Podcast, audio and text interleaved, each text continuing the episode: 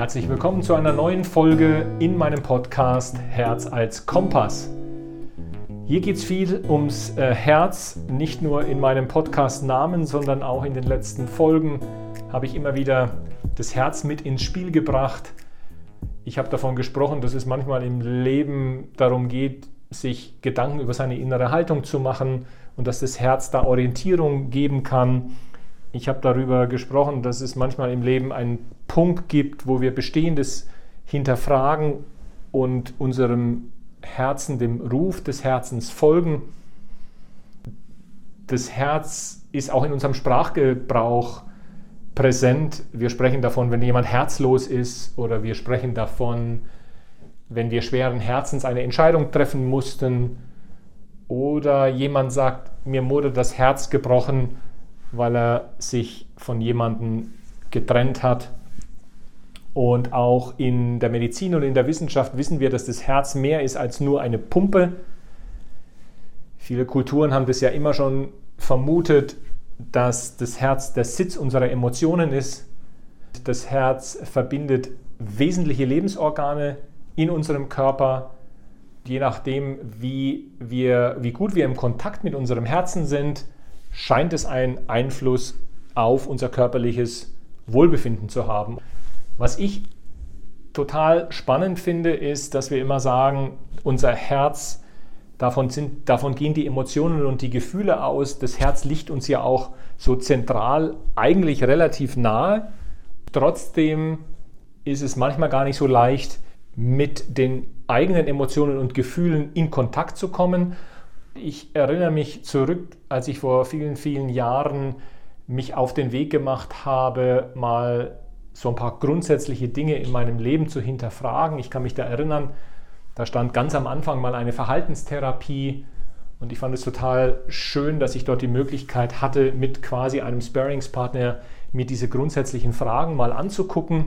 Habe dann zwar immer auch gespürt, dass das von mir aus sehr stark aus dem Verstand argumentiert und hinterfragt wurde und immer wenn die Therapeutin gesagt hat, naja, und wie geht es dir denn damit und wie fühlst du dich dabei? Da habe ich schon fast immer so ein bisschen die Schweißperlen auf meiner Stirn gehabt, weil ich das gar nicht so richtig benennen konnte. Und das mag ein Männerthema sein. Ich will gar nicht sagen, dass Frauen, die vielleicht mehr in ihrer männlichen Energie sind, das Thema schon auch kennen, aber ich glaube, grundsätzlich sind Frauen mit ihren Emotionen und Gefühlen besser im Kontakt und können die auch besser benennen als Männer. Das war dann in meinem weiteren Verlauf äh, eine Entscheidung von mir, mich eben auch mit Männern darüber auszutauschen. Ich habe Männerjahre gemacht, ich war in Männerseminaren, ich habe einen Männerkreis und es war für mich dann auch ein Stück eine naja, jetzt hätte ich fast gesagt, eine Heilung, aber zumindest eine äh, schöne Erkenntnis zu sehen, dass es auch andere Männer gab, die das so gespürt haben und sich auf den Weg gemacht haben und dann unter Männern das diskutiert wurde. Ich empfinde zumindest für mich heute diese Vorstellung, dass der Mann eine Klarheit haben kann, eine Vision haben kann, dass er stark sein kann und dass er eben auch diese Gefühlsseite hat als verletzlicher Mann, der je nachdem, was gefordert ist, wenn er im Job oder in gefährlichen und brenzlichen Situationen, dass er da das, die, diese männliche Energie abrufen kann und wenn in der Familie die Kinder, die Partnerin, dass wenn es dort darum geht, eben auch Gefühle zu zeigen, dass, auch, dass er auch das kann und dass er auch mal schwach sein kann. Und jetzt darf ich aufpassen, dass ich nicht vom Thema abkomme und nicht über die neue Männerrolle philosophiere. Und das ist schon auch ein Thema, was ich irgendwann mal hier in meinem Podcast thematisieren werde. Aber für heute war eigentlich was anderes vorgesehen. Deswegen zurück zum Herzen und zu den Gefühlen. Ich habe also gespürt, für mich gespürt, wie schwierig es war, in diesen Therapiesitzungen an meine Gefühle ranzukommen. Und ich hatte schon parallel zu dieser Zeit angefangen mit Yoga zu üben und für mich, tatsächlich für mich, dort ganz erstaunliche Erfahrungen machen dürfen. So habe ich zum Beispiel bei den ersten Yoga-Sessions wenn es am Ende in den Shavasana, also in die Entspannungsphase geht, dass ich plötzlich da ganz ruhig nach dieser körperlichen Anstrengung, nach dem Atmen und all diesen Übungen, dass ich da im Shavasana lag und mir einfach aus dem Nichts die Tränen aus den Augen auf die Matte getropft sind oder im Shavasana die äh, Yoga-Begleitung durch den Raum gelaufen ist und den Übenden so ein bisschen ätherisches Öl hinten auf den Nacken aufgetragen hat. Und in diesem Zustand der Entspannung ist mir dort das durch den Körper gegangen bis in die Fußspitzen. Und ich habe mir dann gedacht, oh, wow, das sind ja alles Emotionen und Gefühle, die da rauskommen, die ich schon kannte, aber wo ich irgendwie keinen Zugriff mehr hatte.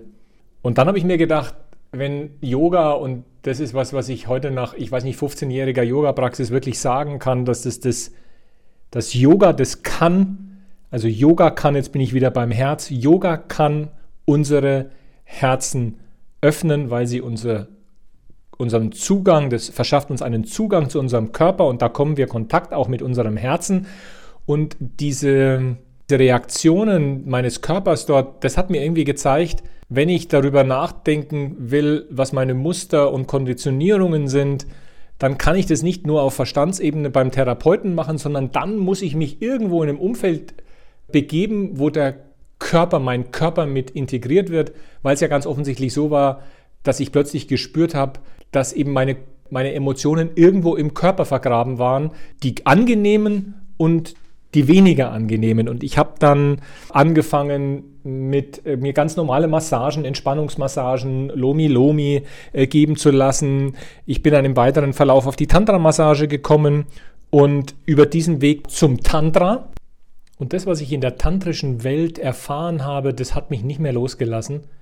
Bis heute nicht mehr losgelassen und es hat, und das war eigentlich auch nie vorherzusehen, so weit geführt, dass ich heute diese Erfahrungen und Wissen in Tantra-Paar-Seminaren weitergebe. Der Begriff Tantra ist total überfrachtet.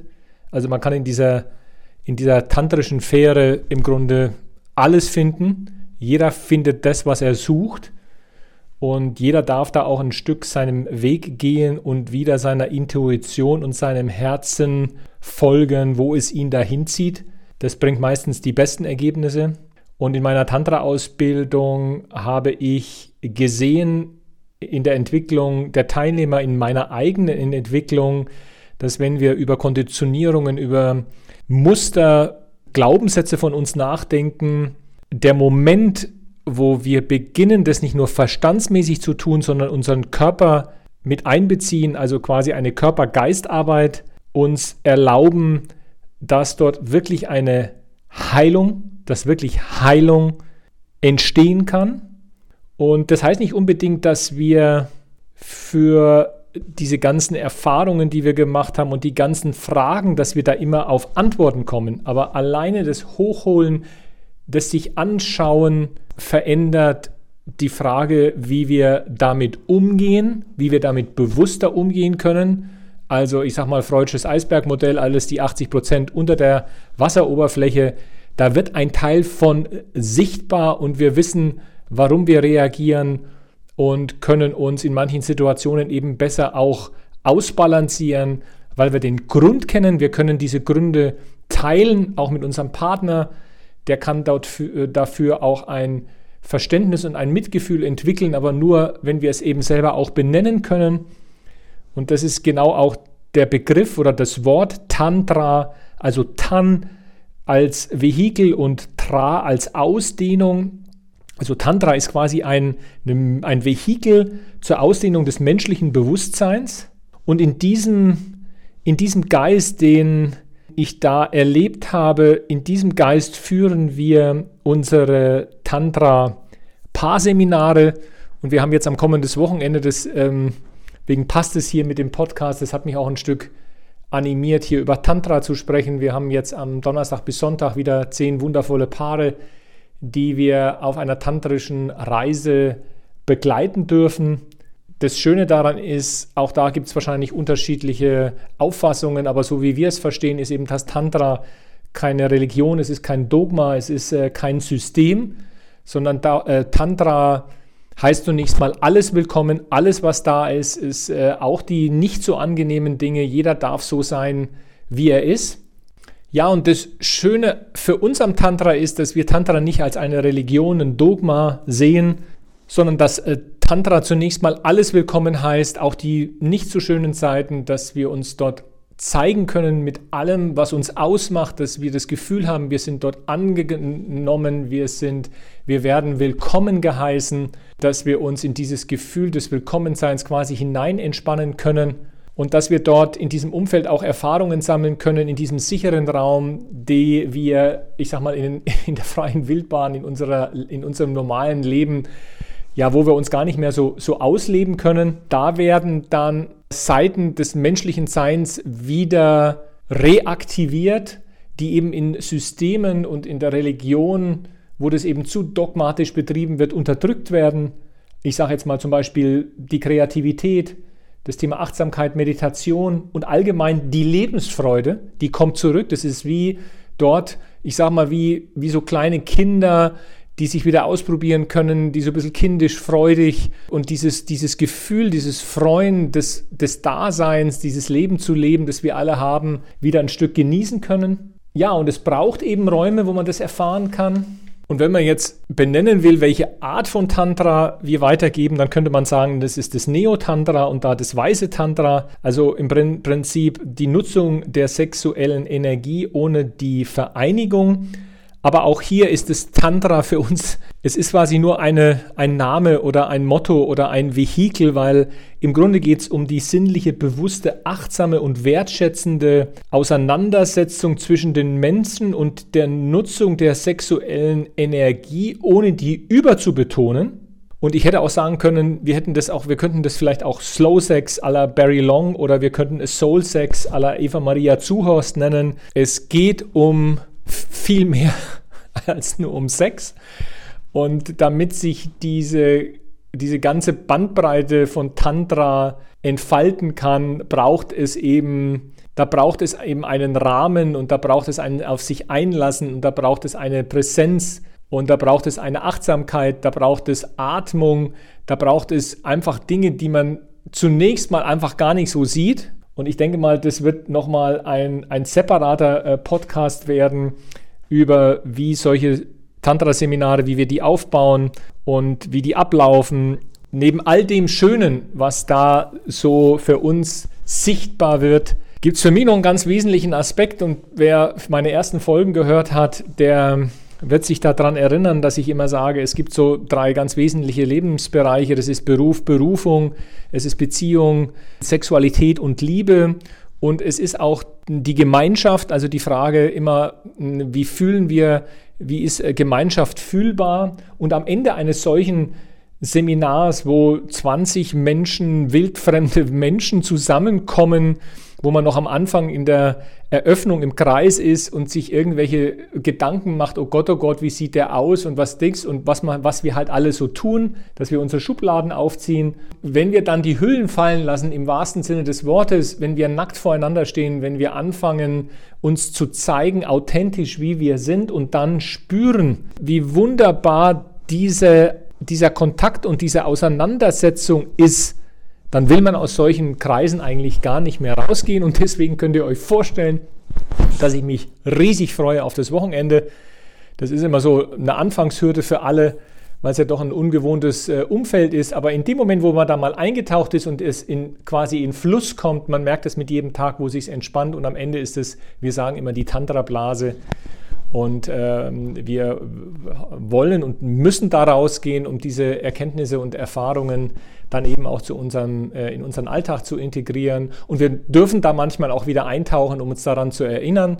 Und je öfter wir das tun, umso sicherer werden wir mit uns selber und beginnen auch ähm, uns da zu zeigen. Und das ist ein Stück meiner Geschichte. Unser Herz, der Ort der Emotionen, Wie komme ich mit dem Herzen und den Emotionen und meinen Gefühlen in Kontakt? Nicht über den Verstand alleine, sondern ich brauche die Körperarbeit und es gibt ja unterschiedliche Körperarbeiten und ich will nicht sagen, dass es das nur das Tantra kann. Da gibt es sicherlich viele, viele, viele Möglichkeiten. Dieser Weg Yoga und es ist ja auch Tantra, Yoga, der kann uns diesen Weg ebnen und wir haben heute diese Möglichkeiten und ich lade wirklich jeden da ein, sich da mal mit auseinanderzusetzen und zu informieren. Und vielleicht wollt ihr mal euch die Frage stellen, wieder als Wochenimpuls, wie seid ihr mit eurem Körper in Verbindung? Wie schafft ihr es, euch mit euch zu connecten. Wie steht ihr zu Yoga, zum Tantra? Habt ihr euch da schon mal Gedanken gemacht und meldet euch, geht mit uns und mir in Austausch. Dann